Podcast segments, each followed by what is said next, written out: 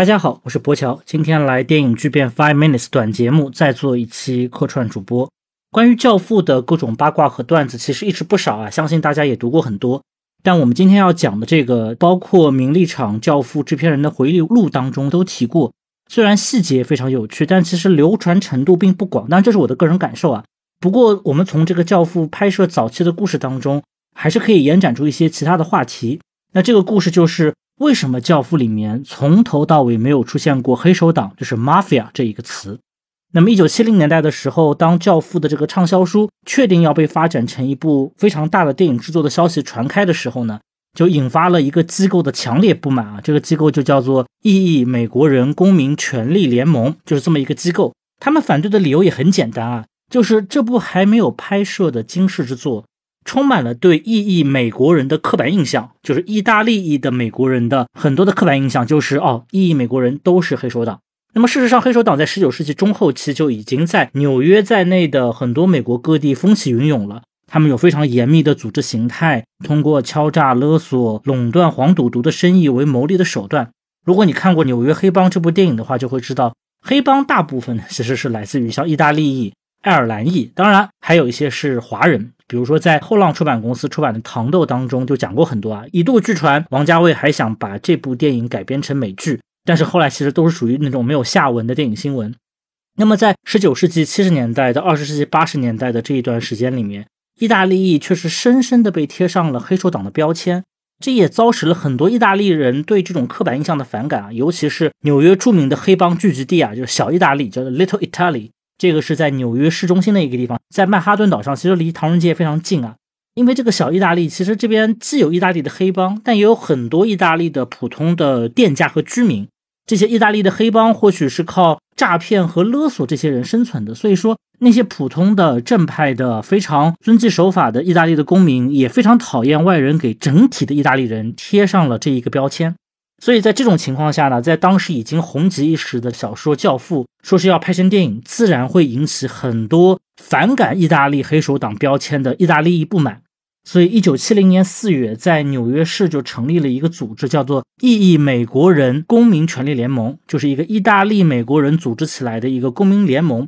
他们就是为了反抗这种不满，特别是在一九七零年代的时候，美国执法部门对意大利的很多意大利裔参加的很多生意。都表现出过分的兴趣，就是只要你是意大利人做的，那么比如说 FBI 啊，然后包括还有像国内的一些法警啊，包括一些市警局，就对你非常有兴趣。所以说，这个联盟成立的第一件事情就是要反抗一名叫做小约瑟夫·科伦波的异议美国人因融化银币被 FBI 拘捕的这么一个案子。但讽刺的是啊，这个异议美国人公民权利联盟听上去名字非常义正辞严，是一种占据道德高地的这么一个组织。但其实他背后的幕后的老大就是纽约五大家族之一的四十八岁的老约瑟夫·克伦波，他就是著名的纽约五大黑帮其中一个家庭克伦波家族的头面人物。而在这个联盟当中，就是这个异议美国人公民权利联盟当中负责法务和运营工作的首领，叫做威廉·桑托罗。这是谁呢？这是科伦波家族的一个律师，所以就非常有趣啊。一个反对对意大利裔贴上黑手党标签的公民组织，其实就是由黑手党所组建的。所以说，上文所说的那个就是因融化银币被 FBI 拘捕的小约瑟夫·克伦波，其实就是老约瑟夫·克伦波的儿子。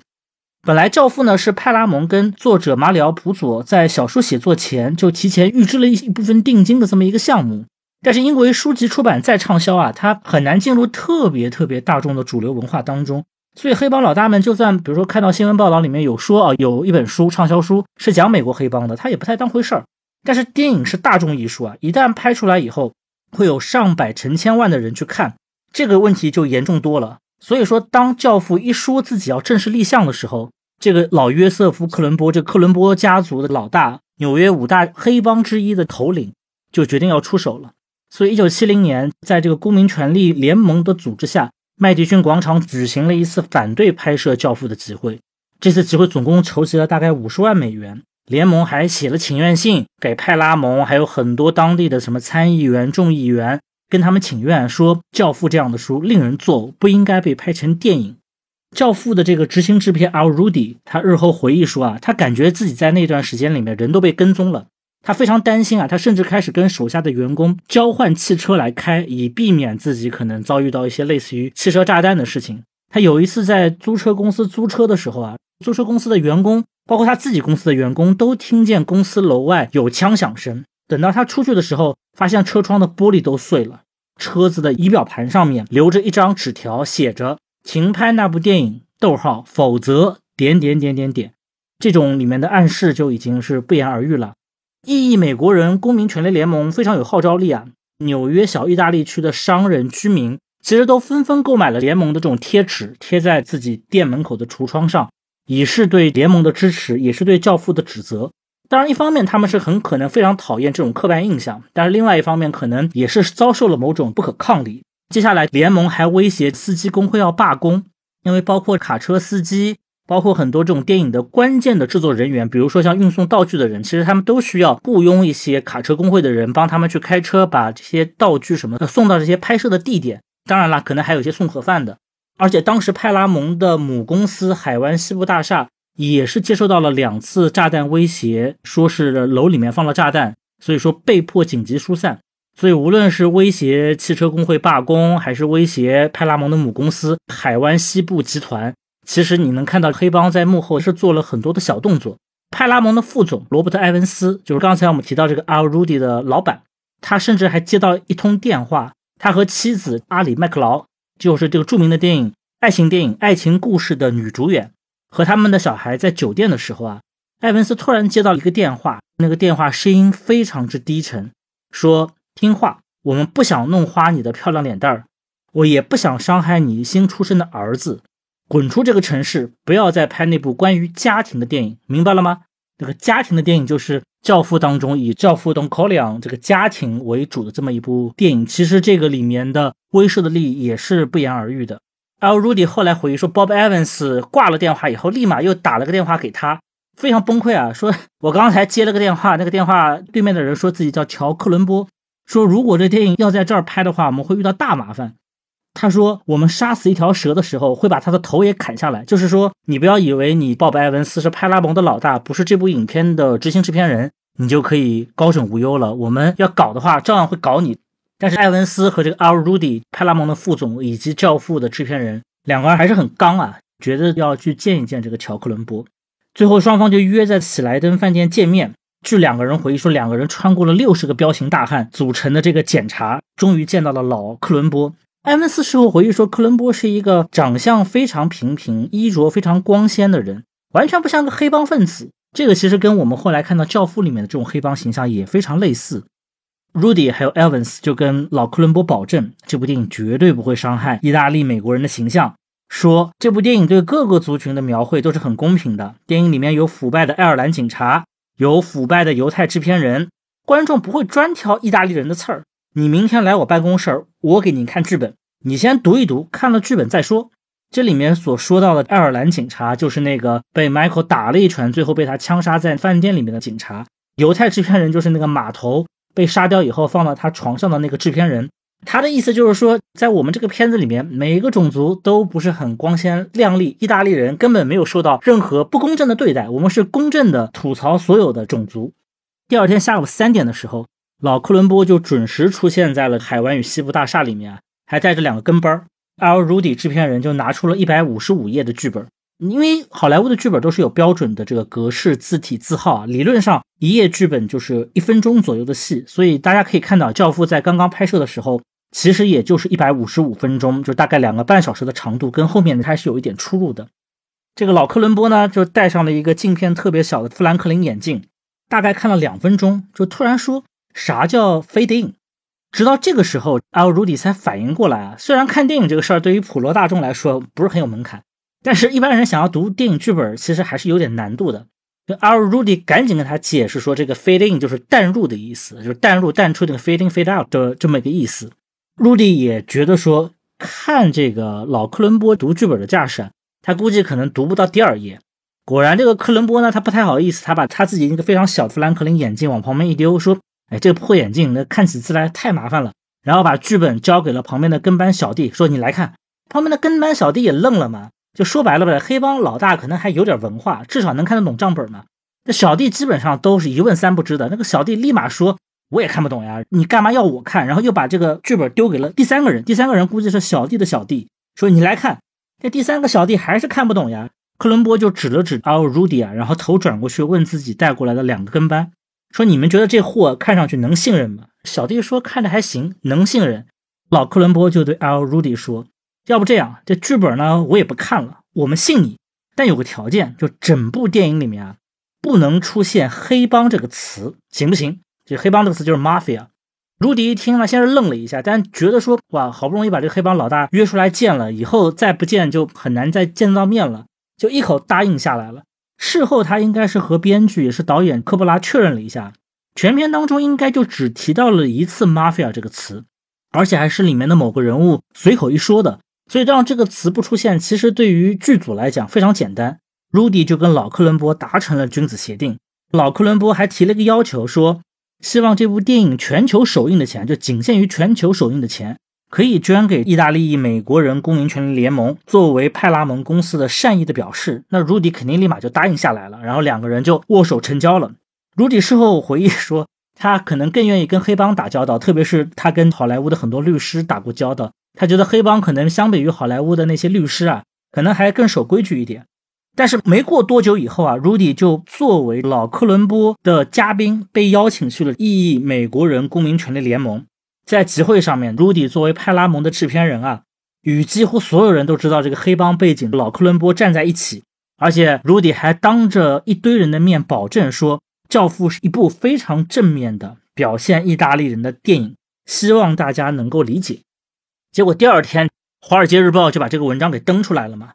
标题大意就是所谓的黑手党头目极力反对说 “mafia” 的字眼，《教父》被迫修改台词。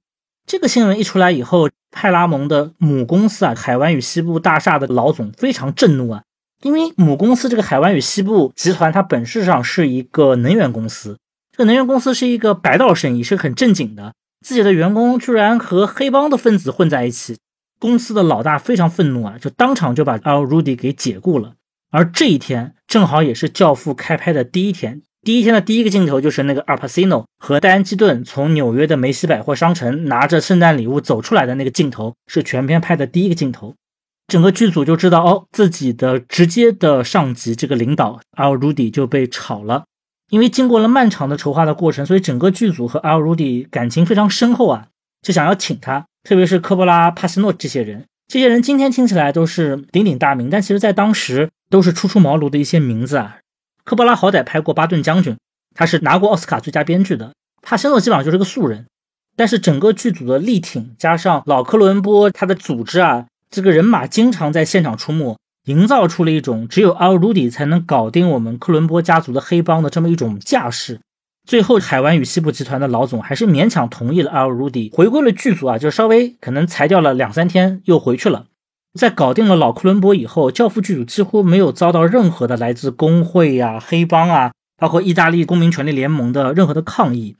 甚至克伦波还派了一些弟兄到了拍摄现场，说是维持一下秩序。不过据说也是为了监视整个剧组的拍摄过程。最著名的就是老教父有两个手下嘛，其中一个胖胖的手下叫克莱门扎。第一部当中那个背叛了老教父的司机，就是在他的监视下在田野里面被处决的。在 Michael 去餐厅刺杀那两个人的时候，教 Michael 如何用枪的也是这个克莱门扎，他其实就是一个真实的黑帮成员。而且在拍第二部的时候，本来其实还多少是想请这个克莱门扎回来的，因为另外一个黑帮头领泰西奥去世了，泰西奥在第一部里面就被杀掉了嘛，所以想保留克莱门扎。但是因为克莱门扎本人他是个真实的黑帮人物，他还有很多黑帮的活要做，所以就没有参加这个第二部的拍摄。所以第二部里面所有的 couple 就是角头全部都换掉了。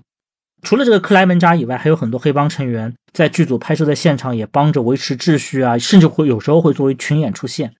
但令大家很难想象的是啊，《教父》的电影还没有拍完，这个老克伦波就遇刺了。就一九七一年六月份，他在一次哥伦布圆环广场上的会议的时候，他正在这边慷慨激昂的谈话的时候，他就被一个刺客连开了三枪，击中了头部。这个刺客也被克伦波的黑帮保镖给干掉了。据传说是克伦波家族的一个角头叫 Joe Gallo，这个 Joe Gallo 因为不满老教父克伦波的统治，想干掉老大。隔了大半年，一九七二年四月份，这个 Joe Gallo 又被科伦坡家族派出去的杀手给刺杀了。为什么我们要说这个细节呢？因为这个细节其实是在马丁斯克西斯拍的《爱尔兰人》这个电影里面是有过表现的。在《爱尔兰人》里面，罗伯特·德尼罗演的黑帮成员去了一家餐厅，餐厅里面其乐融融，很多人家在那边吃饭。他突然一个转身，把一个人给摔出了这个餐厅外面，然后对他开了几枪。那次刺杀行动就是对 Joe Gallo 的一个刺杀。所以我们能看到，整个黑帮其实是有一个黑帮宇宙存在的。不过信也不信啊，老克伦波并没有从这次刺杀当中死亡，他只是中枪了。但中枪以后他就失去了知觉，一直是处于昏迷状态。他一共是持续了六到七年的时间，一九七八年才去世。而 Joe Gallo，刚才我们说的 Joe Gallo 被枪杀掉的这个黑帮成员，在他被刺杀前的那十五天左右。《教父》这部电影就成功上映了，所以我们能看到整个《教父》这部电影背后，包括整个美国的黑帮电影背后，都隐藏着非常多与电影与黑帮相关的故事。关于《教父》电影上映前的这一段拍摄早期的故事，其实我们到这里就结束了。不过可以再聊两句啊。虽然意义美国人公民权利联盟是一个由黑社会操纵的组织，但是他们的诉求。就是改变美国人对黑帮都是来自意大利，都是意大利裔的美国人的刻板印象。这个诉求，它到底有没有一些现实基础呢？其实是有的呀。因为比如说，现在非常著名的一本书叫《有组织犯罪研究牛津手册》，这是一本非常权威的研究有组织犯罪的书啊。有组织犯罪其实说白了就是黑社会。在这个书的第二卷里面，它是研究全世界各地的组织啊，每一个区域，什么日本啊、波多黎各啊，它都是单独分成一章来研究。唯独意大利，意大利是有两个章节，一个是研究意大利本土的黑手党，第二个是研究美国的意大利裔黑手党。这还没完啊！二零零九年，意大利语协会发表了一份基于联邦调查局的统计报告。其实这个统计报告里面给出了一个非常奇怪的数字啊，他说只有万分之零点七八二的，就是非常非常少的异议美国人直接与联邦的犯罪罪行相关。但是根据佐格比的这个数据统计啊。有百分之七十四的美国公众还是紧紧的将犯罪与意大利裔联系在一起。像普渡大学还做过另外一个调查，他们选取了大概四十名受访者啊，询问他们对于意大利裔美国人的印象啊。第一组呢是意大利裔的美国人，他们自己选择对自己的印象，那都是非常正面的词汇啊，什么美食啦、聪慧啦、有魅力呀，很容易相处。第二组呢是不是意大利裔的美国人对意大利裔美国人的印象？就全部都是黑帮、贪婪、狡猾，什么纽约暴力，有意大利口音等等等等。所以说，我们能看见，就是《教父》当中所反映的很多对于意大利人的刻板印象仍然存在，甚至《教父》本身也加重了这种刻板印象。其实，在政治上，《教父》给意大利裔的美国人带来的负面影响也远超过正面影响。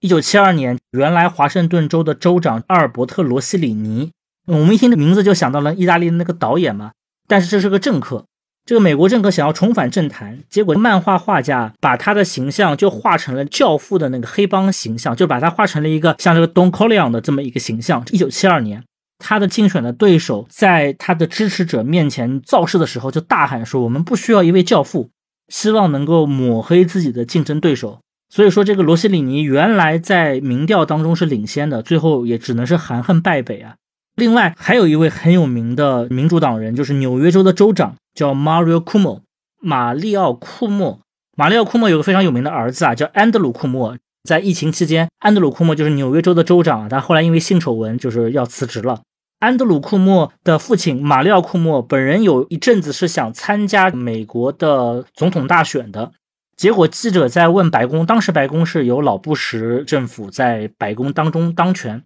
就问这个白宫的发言人。说纽约州州长马里奥想要竞选总统，你怎么看？白宫的发言人就故作不解啊，装着一副非常困惑的样子说：“马里奥，马里奥，这是个什么名字呀？”其实他就是暗示说，马里奥这个非常不美国的名字是一个意大利的名字，这个意大利的名字代表着他可能是跟黑帮有关系啊。所以这个马里奥科莫啊，作为一个州长，作为一个意大利裔美国人的州长，他一直非常反感《教父》，他号称自己没有看过《教父》这部电影。直到他完全退出政坛以后，快去世前几年，据说才看过一次。所以毫无疑问啊，《教父》带给美国的意大利裔的，既有富有荣光、深沉、有腔调、非常浪漫化的一面，但也确实加深了许多人对于意大利人是黑帮的这种刻板印象。它起到了一个非常负面的这么一个作用。这也许就是这部电影对于意大利裔的美国人来说最为复杂的地方。我今天的分享就到此结束，感谢大家。由喜马拉雅百叶剧场出品的多人有声剧《教父三部曲》已经上线，精品化的制作带给你身临其境的场景体验，更有 AI 技术还原电影中马龙白兰度的经典音色，有温度，有情怀。上喜马拉雅搜索《教父》，听黑帮小说的永恒经典，忆电影荧幕的不朽传奇。